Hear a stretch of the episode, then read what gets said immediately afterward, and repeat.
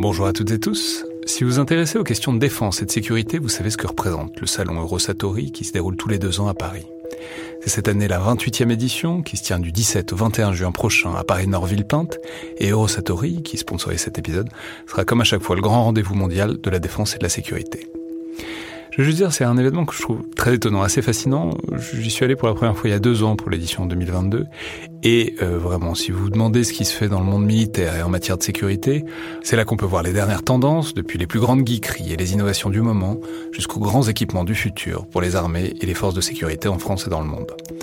Bref, si vous vous intéressez de près à ce monde-là, c'est le moment de vous inscrire pour ce qui sera la plus grande édition de l'histoire du salon, avec plus de 1900 exposants et 60 000 visiteurs, vous pouvez le faire en allant sur eurosatori.com. Bonjour à toutes et tous. Euh, juste un mot rapide avant l'émission d'aujourd'hui avec Jean Michelin, donc autour de son roman. Ce qui reste pour dire qu'on l'explique beaucoup déjà dans l'émission, mais c'est un peu compliqué. On l'a fait en deux parties. Donc la première partie qui est l'épisode d'aujourd'hui qui est accessible à tout le monde, y compris à ceux qui n'ont pas lu euh, le roman. En revanche, on a fait aussi un bout séparé où on, évoque certains thèmes voilà, notamment certains thèmes, mais aussi la fin euh, du roman qui, bon, ça aurait été compliqué de le mettre dans l'épisode complètement parce que ça aurait divulgaché beaucoup de choses euh, pour des futurs lecteurs, pour des gens qui voudraient lire le livre mais n'auraient pas encore eu l'occasion de le faire. Donc c'est dans un épisode séparé, d'une demi-heure à peu près, que je diffuserai demain, je pense. Et je vais espacer un peu les deux pour pas que ça prête à confusion, notamment dans les fils podcast. Donc voilà, deuxième épisode demain, avec des spoilers cette fois, pour ceux qui auront euh, déjà lu le livre, et du coup, euh, je suis pas sûr qu'il y aura une émission du vendredi cette semaine, parce que ça fera déjà pas mal.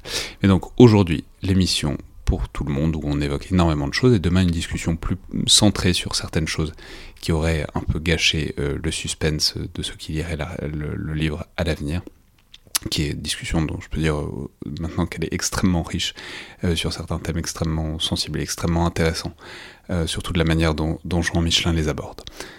Donc première partie dès aujourd'hui et seconde partie demain.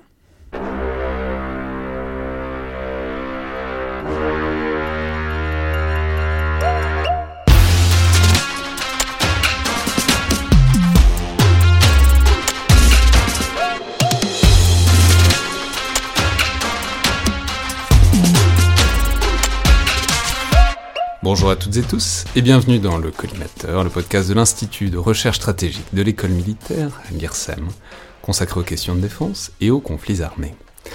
Je suis Alexandre Jublin et aujourd'hui pour parler de son dernier ouvrage, j'ai le grand plaisir de recevoir euh, à nouveau l'un des grands habitués, que dis-je, l'un des piliers historiques du collimateur, qu'on n'avait pas eu le plaisir d'entendre ici depuis longtemps, Jean Michelin, lieutenant-colonel dans l'armée de terre et romancier donc, auteur de Ce qui reste, paru aux éditions Héloïse d'Ormesson il y a quelques semaines. Donc bonjour Jean Michelin et bienvenue à nouveau dans le collimateur.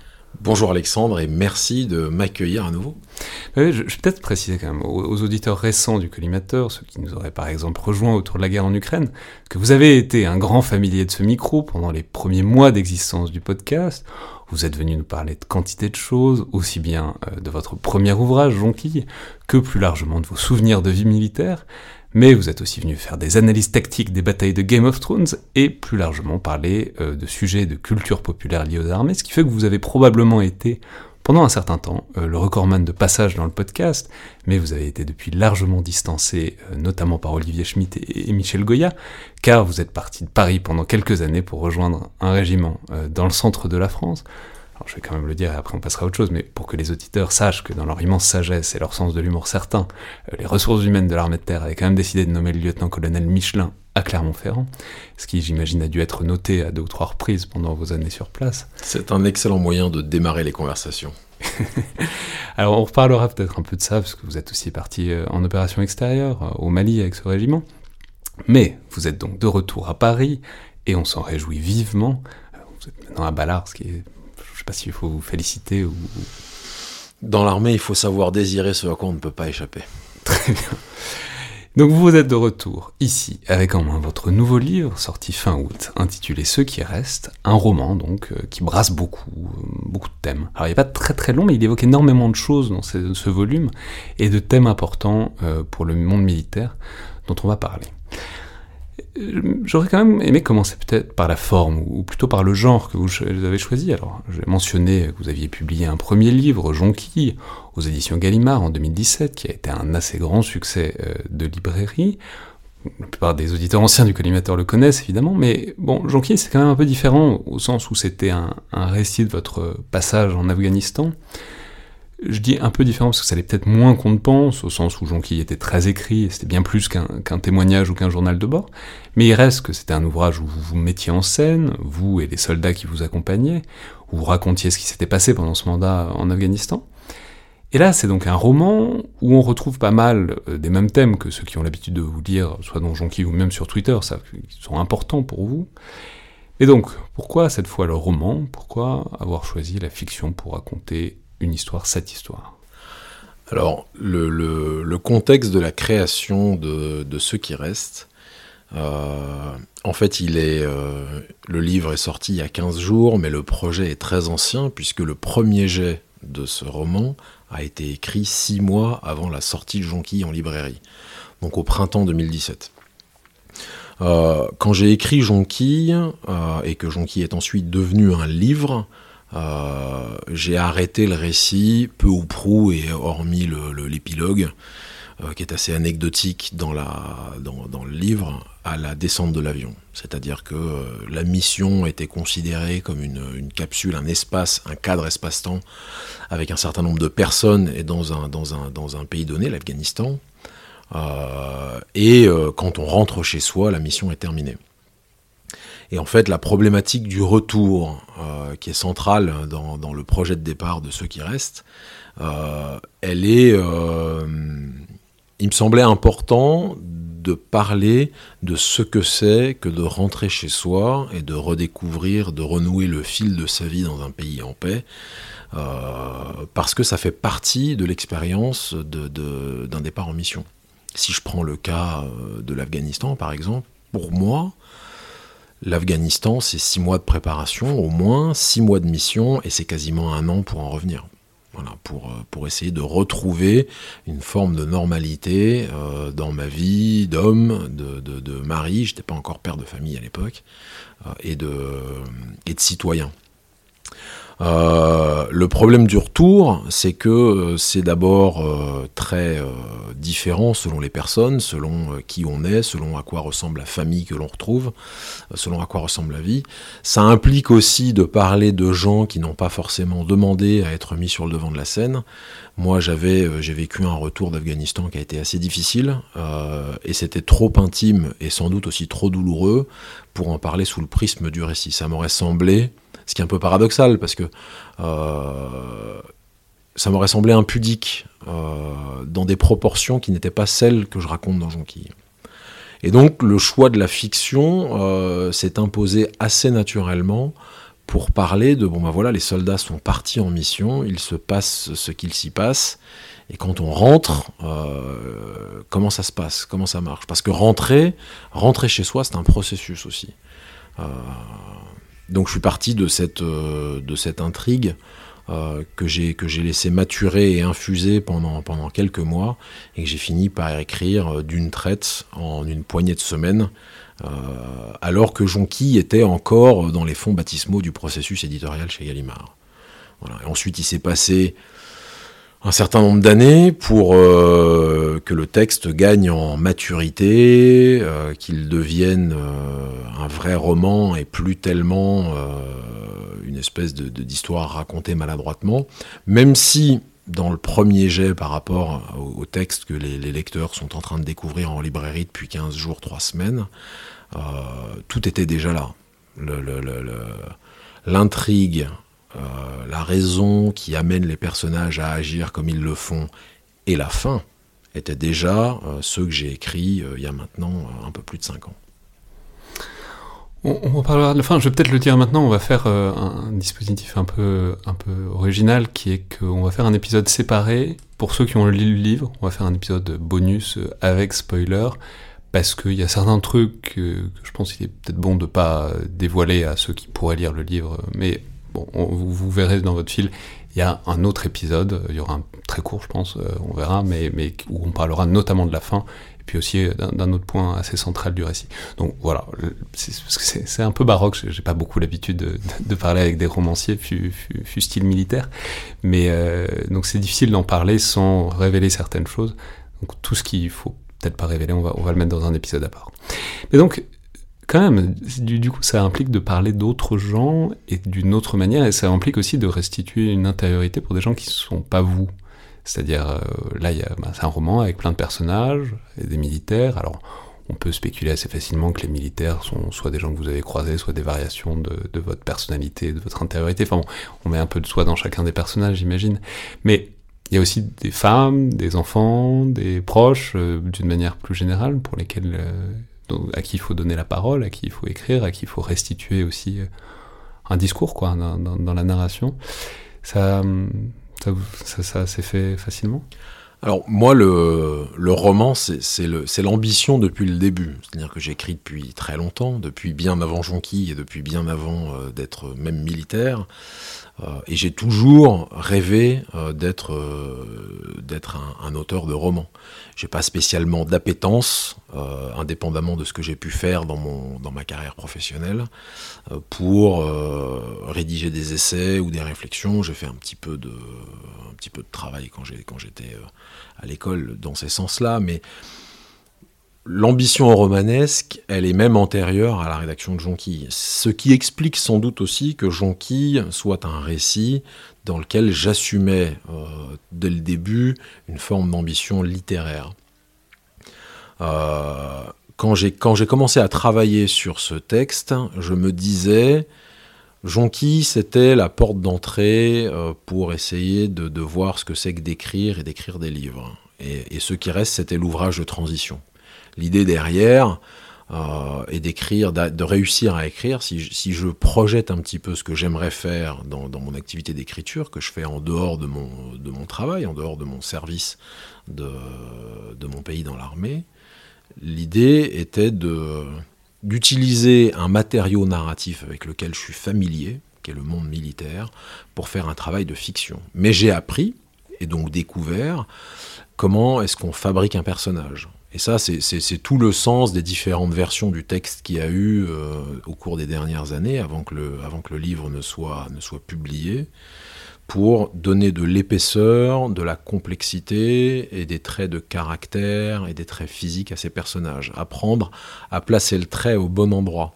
Bénédicte Chéron a cette, euh, expression que j'adore, qui dit que les militaires aiment bien expliquer.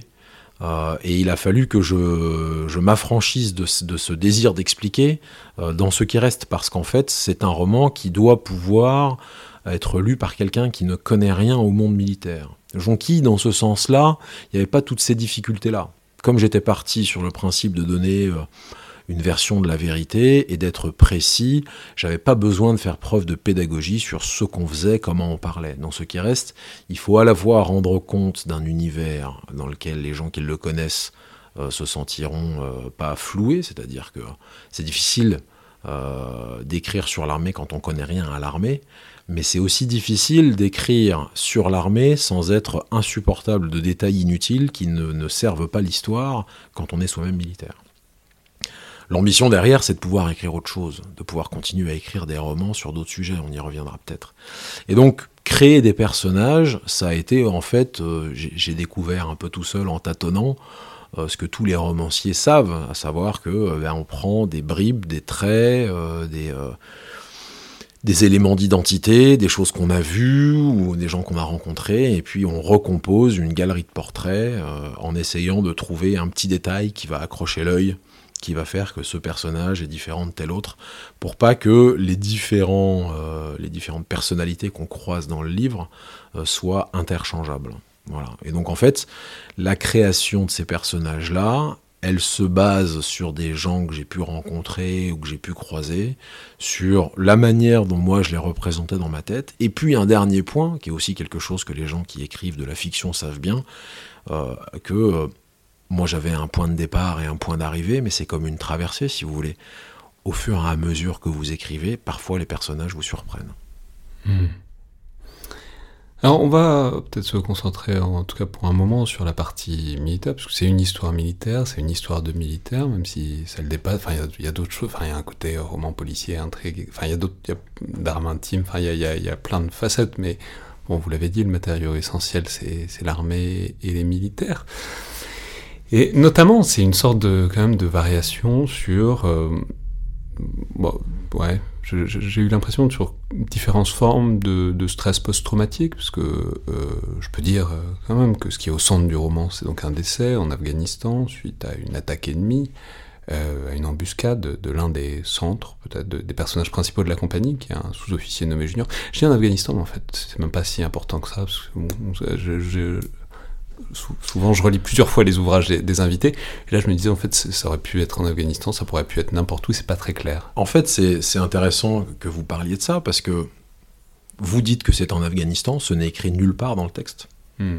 Personne ne sait exactement euh, où se situe la mission dont il est question.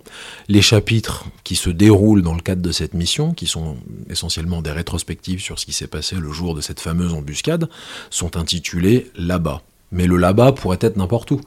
Alors, euh, alors ouais, mais c'est peut-être parce que j'avais ça en tête, parce qu'il parle d'une mission en Afghanistan à un moment, donc ça, c'est un peu programmatique, et puis du coup on reconnaît un peu l'Afghanistan dans certaines descriptions, mais euh, effectivement pas forcément, et du coup, quoi? Ça veut dire que les là-bas, les OPEX sont interchangeables?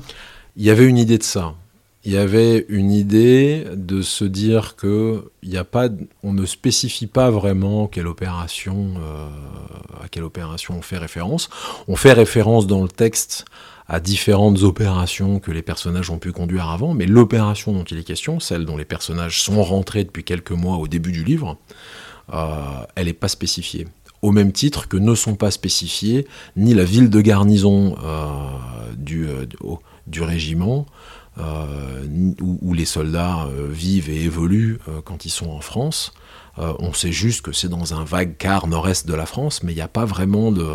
Et d'ailleurs, le régiment auquel les soldats appartiennent, qui n'est mentionné qu'une seule fois dans le livre, c'est un régiment qui n'existe pas, qui n'existe plus sur l'ordre de bataille de l'armée française. D'ailleurs, s'il y a des chasseurs de trésors dans les lecteurs du livre, le premier qui mentionne, euh, j'offre une copie dédicacée du livre au premier qui me mentionne la référence historique et littéraire du numéro du régiment.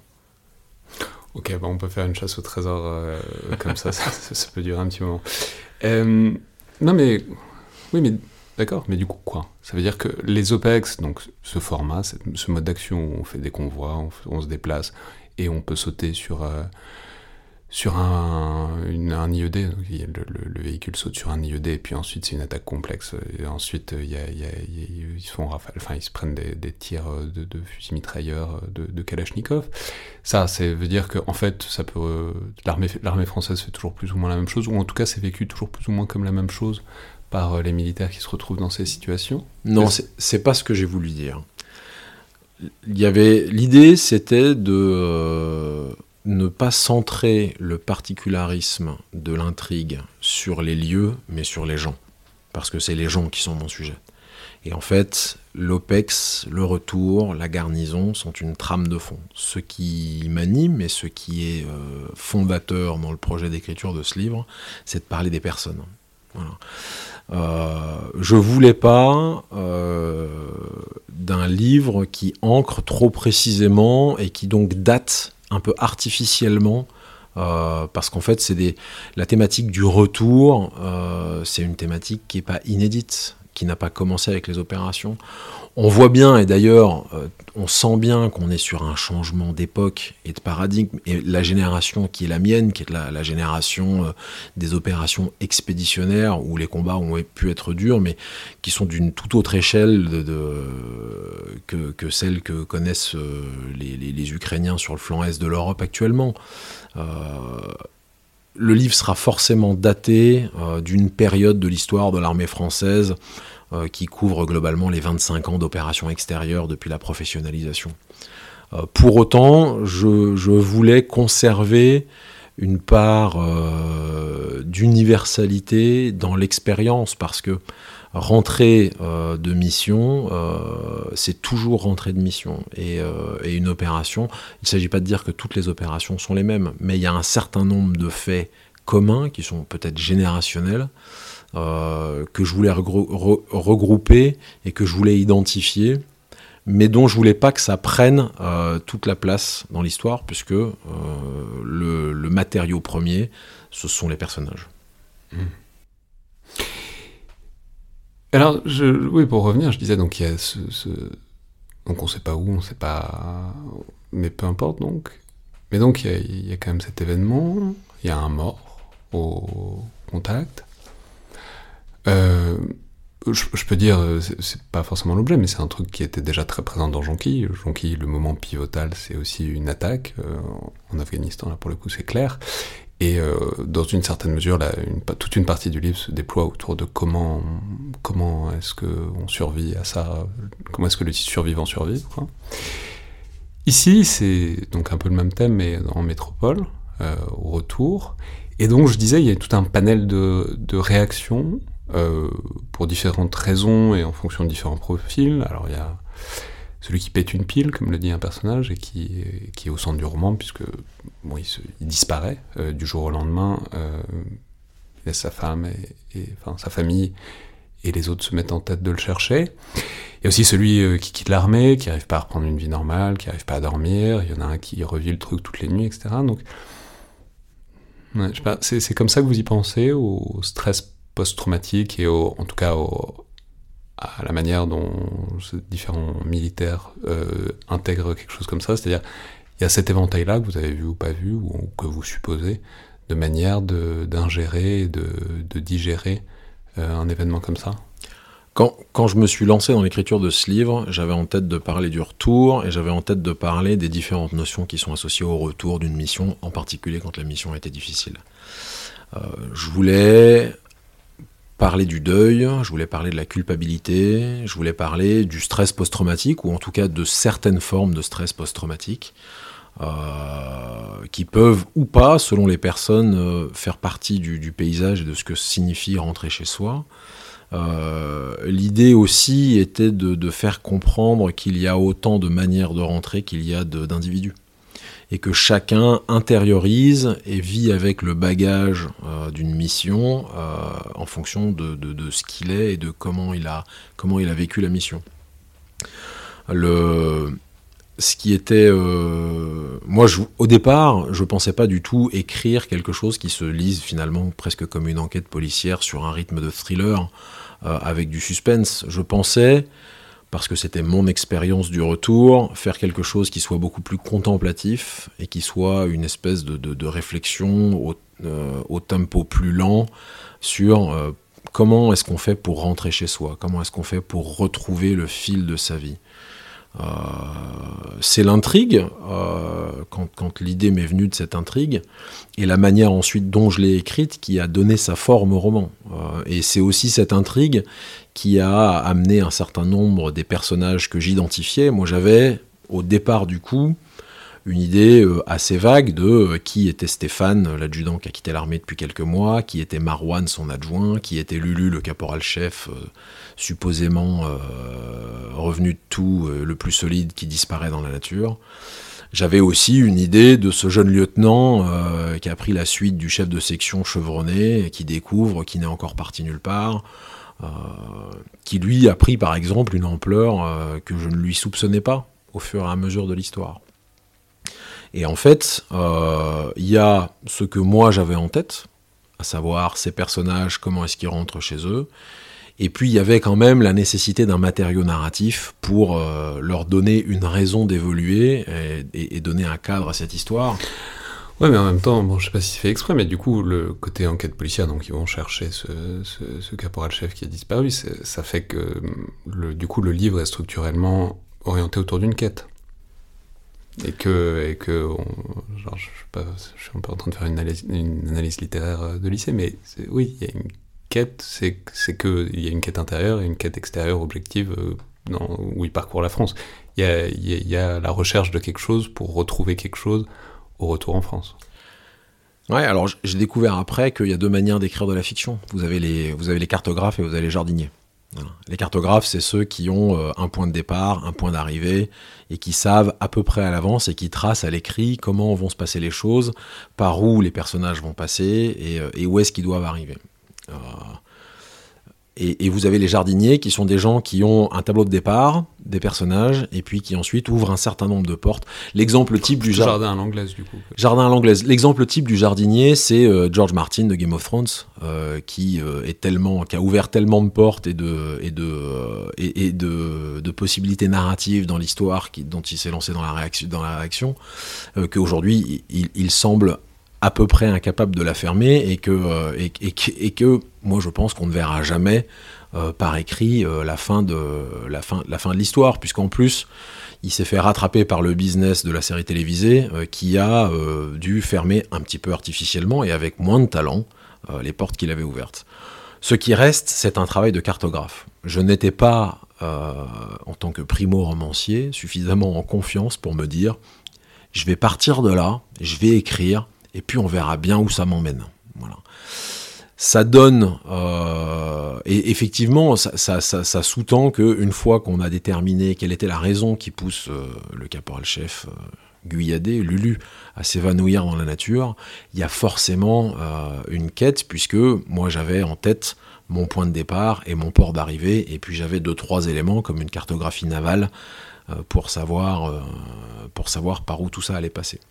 Ce qui, fait que les thématiques. Dire par opposition à une cartographie terrestre où il y a des routes, des, des cols et des, des, chemins. Oui, parce qu'en fait, une cartographie navale, on trace une route, mais ensuite il y a les aléas, il y a le vent, il y a voilà, il y a les phénomènes météorologiques. C'est il n'y a pas ce côté limitant euh, de l'axe terrestre comme, comme, comme l'Afghanistan ou, euh, ou, comme une, ou comme une piste au milieu du désert. Encore que le désert, c'est un autre sujet.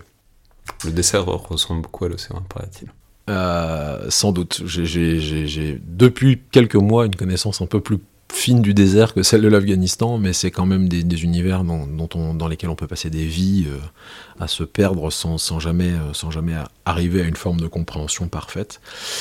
Ce que je voulais dire avec mon histoire de cartographe et de jardinier, c'est que moi j'avais des thèmes en tête, mais comme je me suis lancé plutôt sur un modèle euh, où il y avait un arc narratif qu'il fallait que je suive, ces thèmes-là sont devenus constitutifs et constituent en fait l'environnement de l'histoire, euh, mais sont pas centraux dans sa, dans sa réalisation. Ce qui fait, euh, et c'est sans doute aussi là qu'on voit un peu les coutures du premier roman, qu'il y a beaucoup de thématiques dans ce livre, mais qui sont traitées au second plan et au travers desquels un lecteur qui sera pressé de savoir comment cette affaire se résout sera tenté de passer un petit peu vite. Ça fait partie du risque euh, quand on a de grandes ambitions thématiques, mais qu'on a aussi une intrigue qu'on souhaite dérouler. Alors, je l'ai dit, donc le centre de l'intrigue, on vient d'en parler, c'est quand même ce, vieux pilier du régiment qui disparaît euh, du jour au lendemain.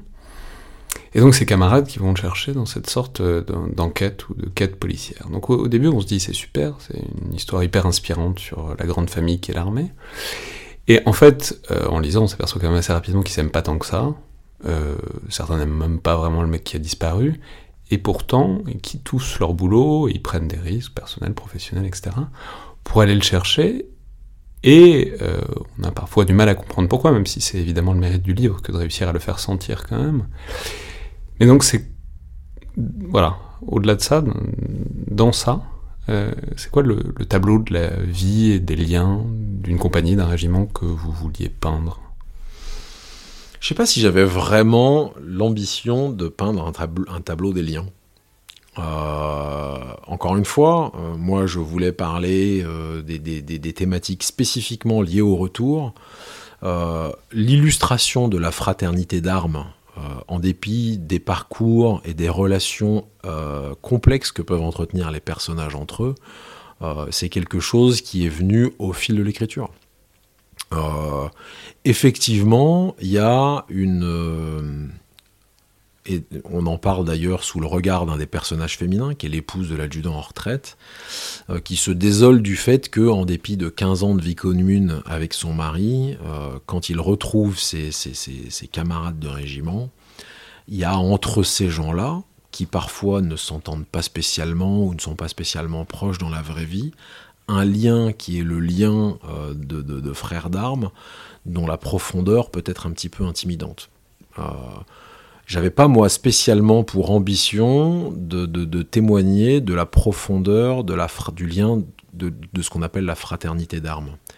Euh, et ah, en même temps, c'est quand même un petit peu central. Vous le faites et en même temps, enfin, vous le faites en, ne le faisant pas. C'est-à-dire, euh, on ne trouvera pas des grandes phrases et des grandes tirades sur euh, la beauté que c'est d'être épaule contre épaule dans une embuscade. Mais précisément parce que vous montrez qu'ils peuvent pas se blairer, qu'ils s'en veulent tous beaucoup de choses variables, et quand même, ils font ce qu'ils font. C'est un truc un peu paradoxal, quoi. C'est un truc un peu paradoxal, et en même temps, moi, si je me demande ce qui caractérise un frère d'armes, ça me paraît assez évident que ça pourrait ressembler à ça. Voilà. C'est-à-dire que il euh, y, a des gens dont on peut ne pas être proche. J'avais écrit un truc une fois, euh, j'avais dit un truc sur Twitter qui était du, du, genre ou dans les lignes de un frère d'armes, c'est quelqu'un pour lequel on pourrait littéralement prendre une balle, mais qu'on n'envisage pas forcément d'appeler autrement que tête de cul pendant le restant de ses jours. Et en fait, quand on part de cette tension-là, euh, évidemment, au cœur du livre, il y a l'incapacité de raconter. Parce que euh, les militaires, euh, les hommes d'une manière générale, parlent pas trop de ces trucs-là. Verbaliser ce lien-là, c'est déjà prendre le risque de briser le pacte non dit de la fraternité d'armes. Mais c'est au-delà de la fraternité d'armes, on pourrait même plutôt parler de quelque chose qui est euh, relatif à la masculinité, en fait. Euh, dans mon bouquin, comme dans plein d'autres livres, les hommes ne savent pas parler et les femmes sont en colère. Voilà. Comment est-ce que ça se décline euh, dans un contexte militaire et comment est-ce que on retisse la trame d'une histoire sur le retour de guerre euh, je pense que c'est lié à la.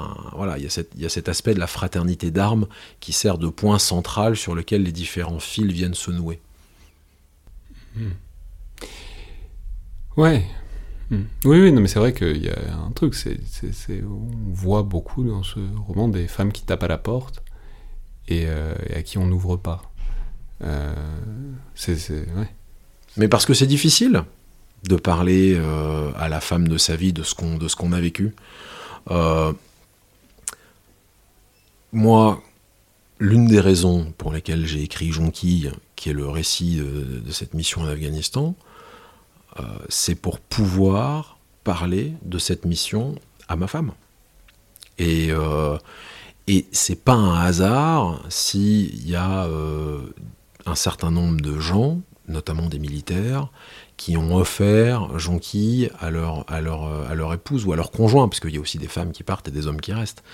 Euh, parce que, avant d'écrire jonquille, euh, il m'est arrivé, moi, d'offrir des livres en disant, à, par exemple, à mon père, en disant, ben, ben voilà, euh, ce type-là, c'est de quoi il cause. Si tu demandes comment c'était, lis ça, c'est assez proche de la réalité.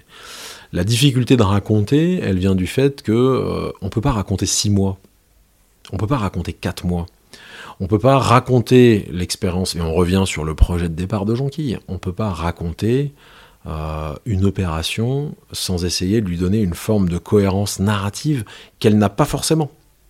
Aujourd'hui, vous me demandez de raconter la dernière mission que j'ai faite au Mali l'année dernière, c'est très compliqué.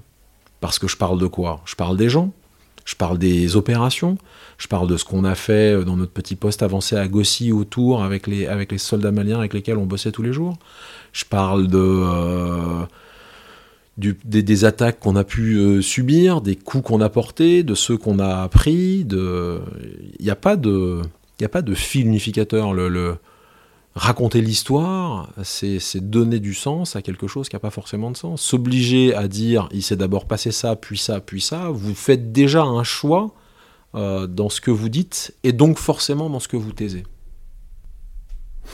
Oui, mais d'ailleurs, c'est un thème euh, qui est un peu abordé à un moment, qui est euh, la question de l'écriture et de qui écrit et qui n'écrit pas. Et donc le, personnage central est absent, donc le, le caporal chef Lulu en fait, les autres découvrent qu'il écrivait et qu'il tenait une sorte de journal de bord. Alors, c'est un ressort de l'intrigue, donc on va pas trop en parler. Mais, mais et ça les met sur le cul. Enfin, c'est là que c'est intéressant, c'est que ils disent on ne voyait pas du tout écrire, et ce qui fait qu'il y a un rapport à l'écriture qui qui ne s'affranchit pas totalement des milieux sociaux ou de, de l'éducation, mais qui peut parfois être à contre-pied de ça.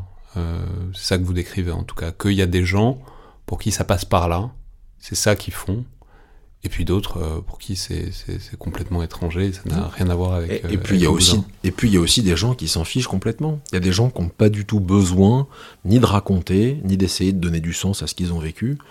Euh, à un moment, je fais dire à à Stéphane, qui est l'adjudant un peu chevronné, je lui fais dire l'introspection, c'est un privilège de chef. Quand on est jeune sergent avec une dizaine de têtes brûlées euh, qu'il faut euh, emmener, euh, faire en sorte qu'ils soient à l'heure dans les tenues, qu'ils remplissent la mission, qu'ils fassent leur boulot, on n'a pas forcément le, temps de regarder l'horizon d'un air pénétré et de, faire des observations poétiques sur le lever de soleil sur le désert. Donc ça fait aussi partie. Euh, l'idée aussi, c'est que euh, voilà, il y a autant de manières d'aborder ces questions-là qu'il y a de gens. Il y a des gens à qui, enfin, pour qui ça passe complètement au-dessus de la tête, qui n'ont pas du tout ni le besoin, qui se, qui se réfugient dans la, dans la fraternité, dans l'instant, dans euh, la, satisfaction de bien faire leur travail, dans la solidité de l'unité dans laquelle ils servent, dans le lien qui les unit avec celui qui est dans le trou ou dans le véhicule à côté d'eux. Et puis il y a des gens euh, qui euh, questionnent ce, rapport-là en permanence. Mais on sent bien, moi aujourd'hui, il m'arrive encore d'être contacté régulièrement par des anciens jonquilles, et quand je les croise par hasard, on sent bien qu'il s'est passé un truc pendant cette mission en Afghanistan.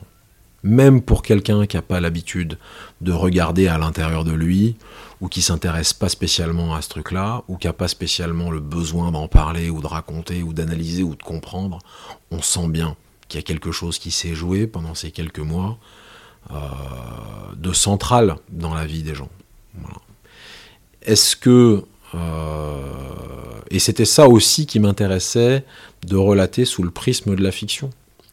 Quand on me demande aujourd'hui euh, si c'est une histoire militaire, plus le temps passe et plus je me dis qu'au fond, c'est une histoire qui pourrait se passer dans un contexte très différent. Et que euh, les personnages, ce qui les définit, c'est pas tellement ce qu'ils ont vécu ou ce qu'ils font dans leur vie que ce qu'ils sont. Hmm. Je suis pas si sûr que ça. non, c'est autrement, mais la lecture, il y a un... Non, mais c'est ce que vous disiez tout à l'heure, il y a un rapport au langage, il y a un rapport à la famille, il y a un rapport à, à l'espace, euh, à la capacité à faire de la route, à la capacité à faire des trucs qui n'ont pas d'intérêt, ou, à se sacrifier euh, pour un truc... Euh, je suis pas sûr que ça puisse se passer comme ça tellement dans d'autres... enfin, probablement dans d'autres, mais probablement pas dans ces termes-là. Mais justement, vous avez commencé à parler de des chefs et des pas chefs. Euh, c'est intéressant parce que c'est un des trucs dans ce, dans ce roman, c'est que il n'y a pas. Euh, vous renversez totalement la perspective un peu habituelle, au sens où le centre de cette histoire, vous le dites, l'introspection c'est un privilège du chef, et généralement c'est plutôt les chefs qui écrivent. Ceux qui publient des romans, ceux qui publient des récits, ceux qui publient des témoignages, il y a des exceptions, euh, notamment généralement les forces spéciales, mais sinon c'est plutôt les officiers euh, et donc les chefs qui prennent la plume, euh, alors, dont vous, hein, euh, en, leur nom et au nom des autres, dans une certaine mesure. mais là, non, parce que les centres de cette histoire, c'est pas du tout les officiers, c'est des sous-officiers et des soldats du rang. Alors il y a bien un officier dans l'histoire, mais il suit un peu le truc, il comprend pas grand chose en fait pendant l'essentiel de l'histoire, puis après il devient un peu plus important, mais fondamentalement il est, un peu en dehors du, centre de la chose. Est-ce qu'il y a, il y a quelque chose que vous vouliez dire ou que vous vouliez montrer par là, par le fait que bah, les moteurs de l'histoire, c'est pas les chefs du tout, au contraire? Alors, il n'y a, a, pas forcément quelque chose que je voulais dire ou que je voulais montrer. Euh, et en fait, il y a des thématiques, mais comme les personnages vous surprennent, il y a des thématiques qui émergent au gré de l'écriture que vous n'avez pas forcément identifiées. Euh, j'ai compris assez vite euh, que l'un des thèmes de cette histoire, c'est aussi une histoire de transmission, alors que c'était pas du tout dans le projet de départ. Et en même temps, le, qui restent dans la durée, dans les armées, ceux qui sont les dépositaires de l'identité, ce sont les, sous-officiers et les militaires du rang. Les chefs sont de passage. Euh, un chef, il va rester deux ans à la tête d'une unité. Un capitaine, tous les deux ans, il est parti. Ce, malentendu-là entre euh, des chefs qui, euh, qui, qui, ont le privilège de l'introspection, mais qui arrivent, passent deux ans à la tête d'une compagnie avec une idée fulgurante par semaine et repartent. Et, moi-même, j'en fais partie. Vous avez une idée fulgurante par semaine? Non, mais c'est, mais hein. c'est ce que je fais dire à un moment à, encore à un des personnages. Et c'est ce que j'avais dit, moi, quand j'étais commandant de compagnie, à mes, à mes, à mes, à mes soldats. Je leur avais dit, la compagnie, c'est vous. Euh, moi, je suis euh, dépositaire du fanion. Euh, je suis provisoirement placé à la tête de la communauté de destin que, que constitue la compagnie. Alors, je ne l'ai pas forcément dit dans ces termes-là, mais, mais c'était un peu ça l'idée, de dire les unités, le, le, le, la troupe, ce sont eux qui font le boulot et ce sont eux qui durent. Et le, poids euh, de l'enchaînement des opérations, il se porte surtout sur eux. Voilà. Euh, moi, euh, on peut disserter sur l'opportunité d'un passage à Paris dans, un, dans, une administration centrale par rapport à un régiment d'infanterie, mais c'est une respiration. Mes fonctions et mon emploi dans l'armée font qu'en tant qu'officier, globalement, tous les deux ans, je suis confronté à un nouveau cadre, une nouvelle manière de fonctionner. J'ai pas du tout cet enchaînement de euh, on part, on s'entraîne, on va sur le terrain, on part en manœuvre, on part en OPEX, on rentre et, ensuite on remet une pièce dans la machine, les chefs changent et c'est reparti pour un tour. Cette usure-là, et, eux restent. Donc en fait, on parle de ceux qui restent comme euh, ceux qui restent à la maison dans le cadre du titre, on parle de ceux qui restent comme ceux qui restent en opération et qui n'en rentrent pas, soit physiquement, soit mentalement. Mais il y a aussi ceux qui restent, qui sont en fait euh, ceux, qui restent dans l'armée pendant longtemps et qui vivent euh, mission après mission, départ après départ, retour après retour. Euh, je ne sais pas si c'était une ambition de départ d'en parler, mais dans le cadre du retour de, qui était l'une des thématiques que je souhaitais aborder, et même la thématique centrale que je souhaitais aborder, il m'aurait semblé absurde de centrer cette histoire sur un, sur un, sur un colonel ou même sur un capitaine. Parce que il y, a un, y a un effet d'usure avec l'enchaînement des missions. Euh, il y a un poids qu'on porte euh, et qu'on porte parfois pendant très longtemps, qui n'est pas le même selon qu'on est... Euh, moi, ça fait 20 ans que je, plus de 20 ans que je suis dans l'armée, je n'ai jamais finalement passé que la moitié de ce temps en unité. Le reste du temps, j'étais en état-major, à faire des travaux importants, sans doute. Mais, euh, le cœur du métier, euh, la singularité militaire, elle est portée par ceux qui montent la garde au rempart, pas par euh, ceux qui les administrent ou même les commandent en administration centrale c'est important que les chefs soient passés par la, par la troupe, c'est même essentiel et c'est central dans le modèle militaire, mais ceux qui portent le poids, ce sont les soldats. Ça vous a manqué parfois? Vous avez été envieux déjà de ça, de ce, cet ancrage du fait que, du fait que vous l'avez dit, mais euh, voilà, euh, globalement, euh, vous passez deux ans dans une unité ou un régiment, etc. Vous savez à peu près où se trouvent tous les bâtiments, et puis, j'exagère évidemment, mais puis il est temps de repartir, etc. Et puis il y en a d'autres qui ont un ancrage, une permanence, du coup une autorité, une légitimité qui sont différentes, mais qui existent euh, au sein de, l'unité. Ça vous a parfois vous vous êtes dit, euh, ce serait bien quand même d'avoir euh, d'avoir ces racines là. Je dirais pas que ça m'a manqué, parce que il faut être, enfin quand on sert, j'avais un chef qui disait quand on sert, on ne choisit que de servir. Après, on choisit euh, pas forcément euh, ses affectations, ses chefs, ses subordonnés, ses missions. Le seul choix qu'on fait, c'est celui de servir. Donc, je dirais pas que ça m'a manqué parce que je n'ai pas connu cette vie-là. Euh, mais ça, c'est sûr que. et puis aujourd'hui, quand on est avec, quand on a un petit peu d'ancienneté et un certain grade, la situation n'est plus la même pour moi euh, que le, sentiment d'illégitimité que j'avais quand je suis arrivé comme jeune lieutenant dans une, dans une section d'infanterie où j'avais globalement en moyenne deux ans de moins que mes soldats et neuf ans de moins que mon adjoint. Euh, ça m'a pas manqué, pour autant, je pense qu'il est important de continuer à donner une voix à des gens qui euh, ne, ne, ne, parlent pas forcément de ça. Je me suis pas senti, je, suis en paix avec euh, le fait que je suis un officier et que comme tous les officiers, je suis voué à une forme de déconnexion parce que je ne fais que passer. Et en même temps, le fait que les chefs passent permet aussi d'entretenir la dynamique. enfin, un chef, le commandement, ça use les chefs ne tourneraient pas, les unités baisseraient et perdraient en qualité. Alors là, on est sur euh, l'organisation et la, du, modèle de l'armée, on est très loin de nos considérations de départ. Euh, moi, je pense que c'est important à la fois de reconnaître qu'il faut que les chefs tournent, euh, et de, mais aussi de reconnaître que il y a une forme de, permanence et d'usure qui fait que c'est un métier c'est un métier pour quand, quand, on reste longtemps en unité de combat, euh, euh, qui, qui, qui, qui, apporte beaucoup, mais qui demande aussi beaucoup. Voilà.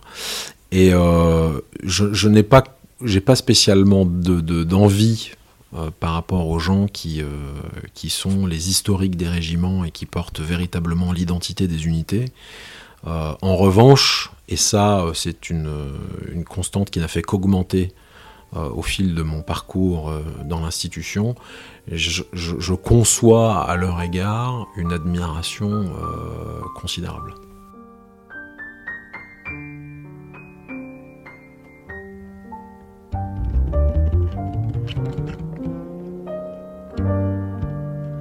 Davenports and kettle drums, swallowtail coats, tablecloths. And patent leather shoes, and bathing suits and bowling balls, and clarinets and rings. Radio really needs is a fuse. A tinker, a tailor a soldier's things. His rifle, his boots, full of rocks. Oh, and this one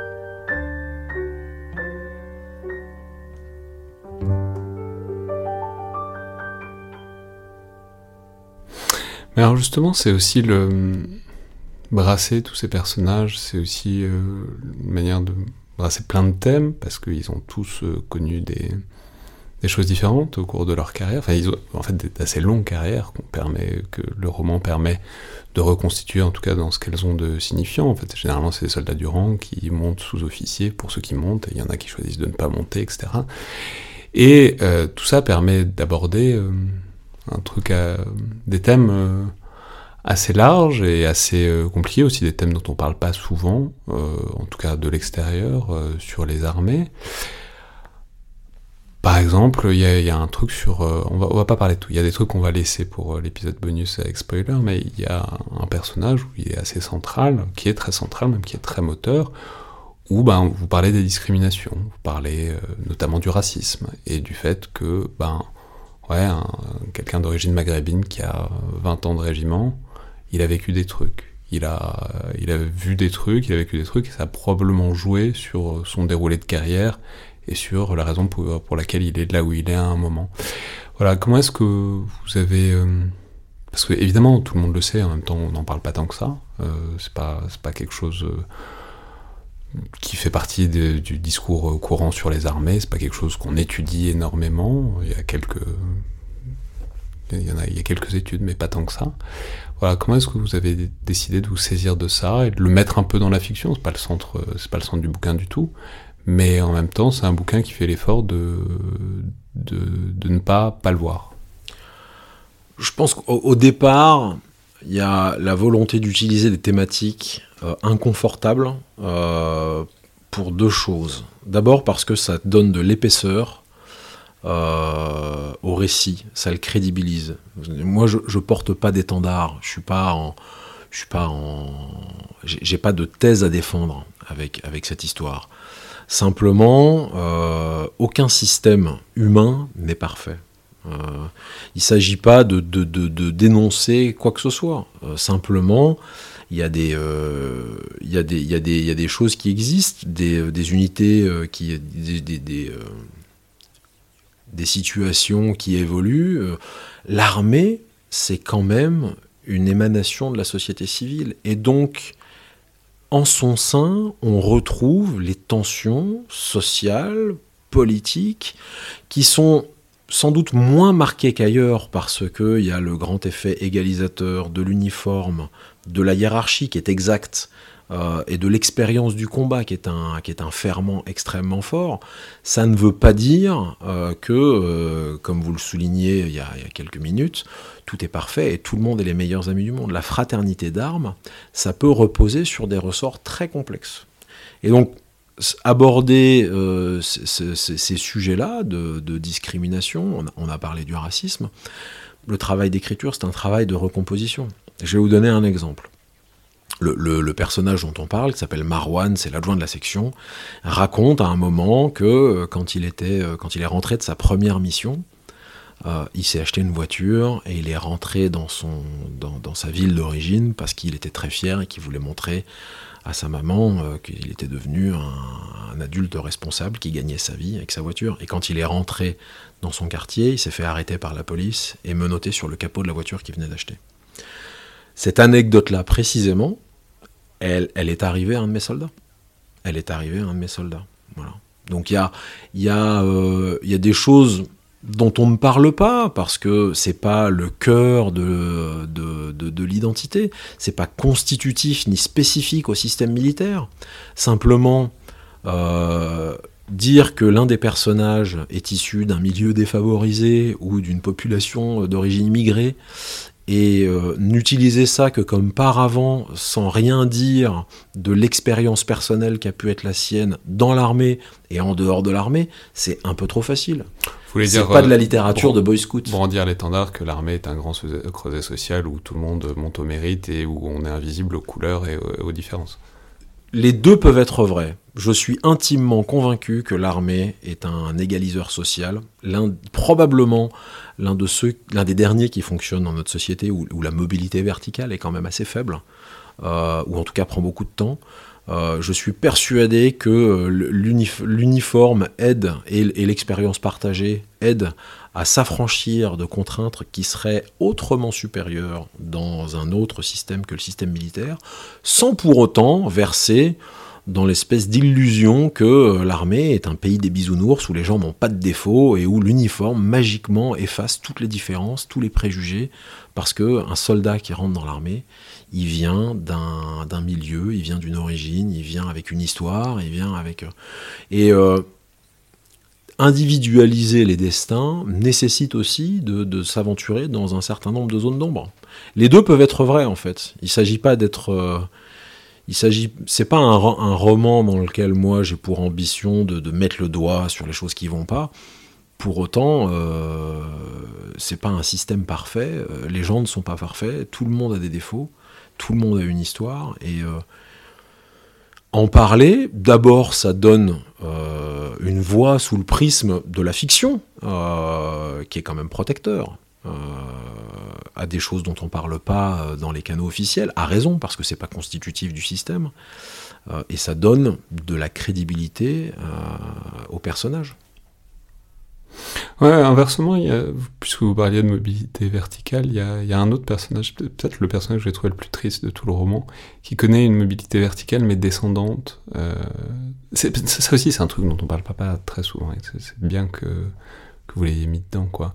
C'est un quelqu'un qui vient d'une vieille famille de militaires. Euh, on sait pas si oui, s'il a, il a une particule où euh, tout le monde a, tout le monde a, dans, l'arbre généalogique a eu un fait d'armes euh, contre les Prussiens ou quelqu'un d'autre, et qui n'y arrive pas, qui essaye de passer les concours d'officier, qui même pas pris en prépa, qui en fait se retrouve comme sous-off et qui rate les concours, etc.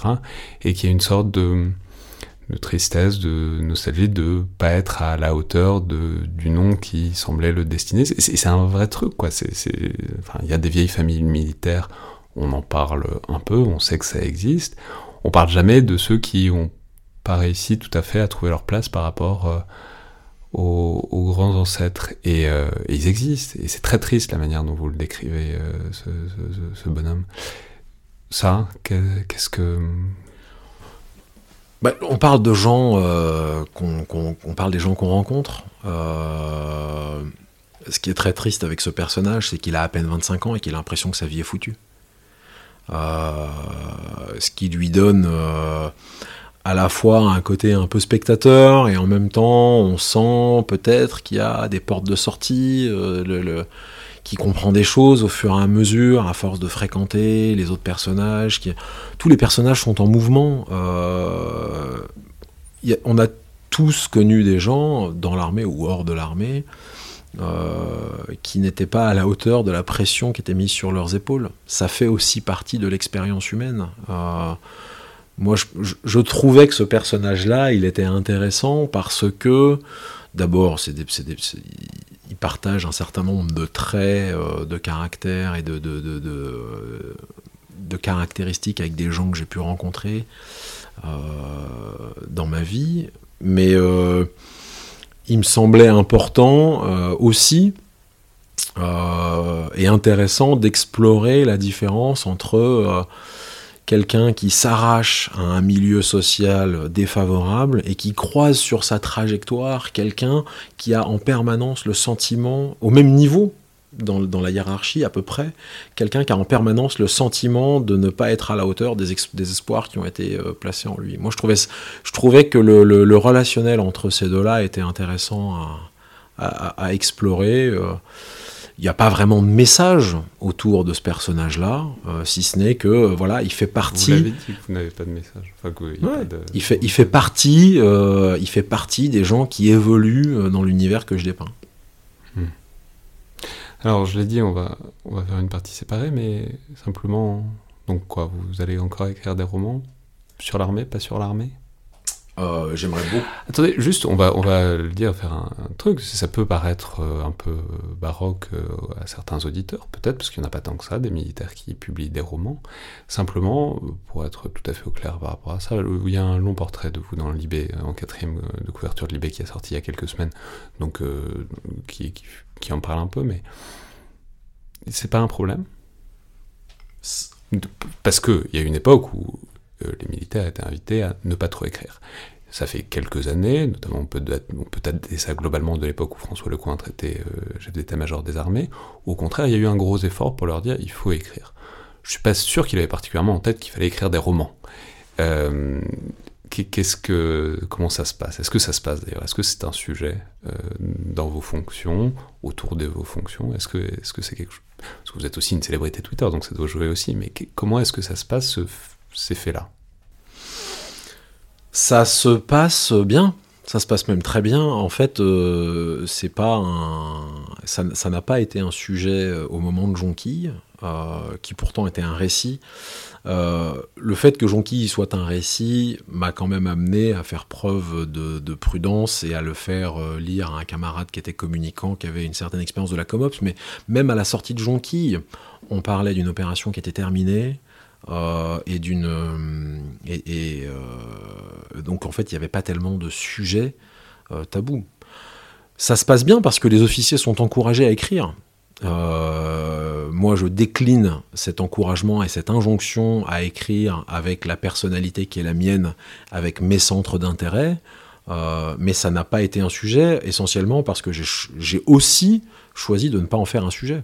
Voilà, moi, je, je, je, rends compte à mes chefs, euh, je, m'exprime de manière assez visible, mais j'ai pas le sentiment d'enfreindre le devoir de réserve des militaires. je n'ai pas le sentiment euh, de, nuire à l'institution. Et si, si ça devait arriver, parce que euh, je ne suis pas en train de dire que mon intelligence de situation me permet de surmonter tous les, tous les errements d'une présence assez active sur l'expression publique. Si jamais ça devait arriver, je suis certain que l'institution saurait me le, faire entendre. Voilà. Euh, donc non, il n'y a pas vraiment de sujet. Euh, moi, j'ai fait le choix d'écrire. J'ai fait le choix d'écrire d'abord un récit, puis un roman, parce que c'est vers là que vont mes appétences. J'ai un certain nombre de thématiques. Euh, être officier, c'est aussi construire sa pensée, construire sa compréhension de l'institution qu'on sert. moi, je fais le pari de l'intelligence collective sur le plan militaire. Et si ça nécessite parfois de, de, de, de, forcer quelques portes euh, et, de, et de franchir quelques lignes non écrites, je pense que c'est un risque qui vaut le coup d'être pris. Euh, le jour où je me trompe, je me tromperai et j'accepterai euh, vraisemblablement de m'être trompé et de me faire, de me faire reprendre ou, rappeler à l'ordre. Mais non, il n'y a pas. voilà, moi, je, quand je suis arrivé à l'état-major dans lequel je sers actuellement, j'ai été reçu par mon chef, euh, je lui ai dit, euh, j'ai l'honneur de vous rendre compte que euh, j'ai écrit un livre qui va paraître dans quelques semaines. Il m'a dit, c'est très bien. Voilà. Chacun a droit à avoir des activités en dehors du service. Littéralement. donc pour ça, euh, on parle, on sort les, les, poncifs sur la grande humette.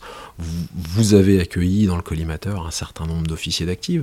Chacun peut ensuite mettre le prisme et le curseur en fonction de son degré d'aisance, mais euh, moi jamais, je ne me suis jamais senti bridé euh, dans, dans, la manière que je peux avoir de parler de l'institution ou sur l'institution. D'abord parce que je le fais en mon propre. Et ensuite, euh, parce, que, euh, parce que je parle de l'institution dans la limite de ce qui est permis par le, statut général sous lequel je sers. Oui, mais on peut dire simplement qu'il y a une chronologie, il y a une historicité à ça. Ça n'a pas toujours été le cas. C'est pas votre génération, ou en tout cas, c'est peut-être euh, ce qui était quand, vous étiez vraiment au tout début de la carrière. Mais il y a eu une époque où c'était bien de ne pas se faire remarquer en dehors de l'institution quand on était militaire. Il y a certaines personnes qui en ont fait les frais. On peut, on peut, en parler. On peut en parler, on peut parler notamment Michel Goya, qui, qui, qui est tout à fait clair là-dessus et qui le dit tout à fait euh, volontiers. Mais euh, voilà, ici on essaye de les faire parler, vous...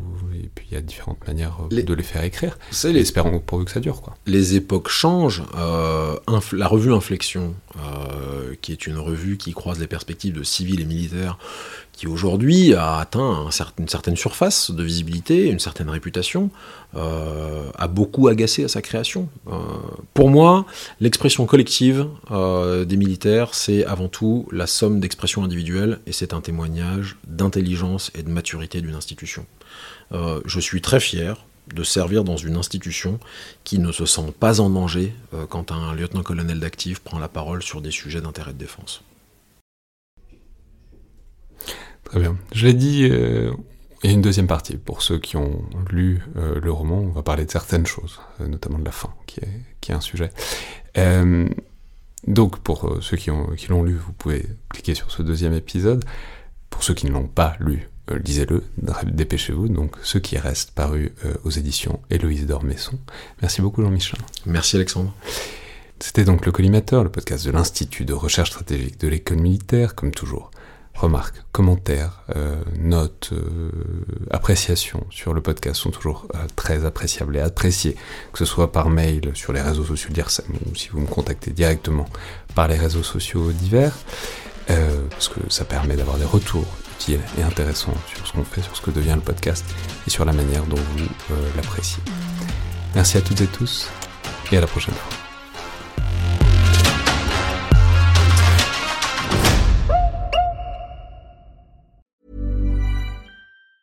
The secret to summer ready skin is here. Osea's number one best selling Andaria algae body oil, clinically proven to instantly improve skin elasticity and transform dry skin to silky, soft, and unbelievably glowing. Its signature scent of freshly squeezed grapefruit, cypress, and mango mandarin transports you to sun kissed summer days. Get healthy, glowing skin for summer with clean vegan skincare from Osea. Get 10% off your first order site wide with code GLOW at OseaMalibu.com.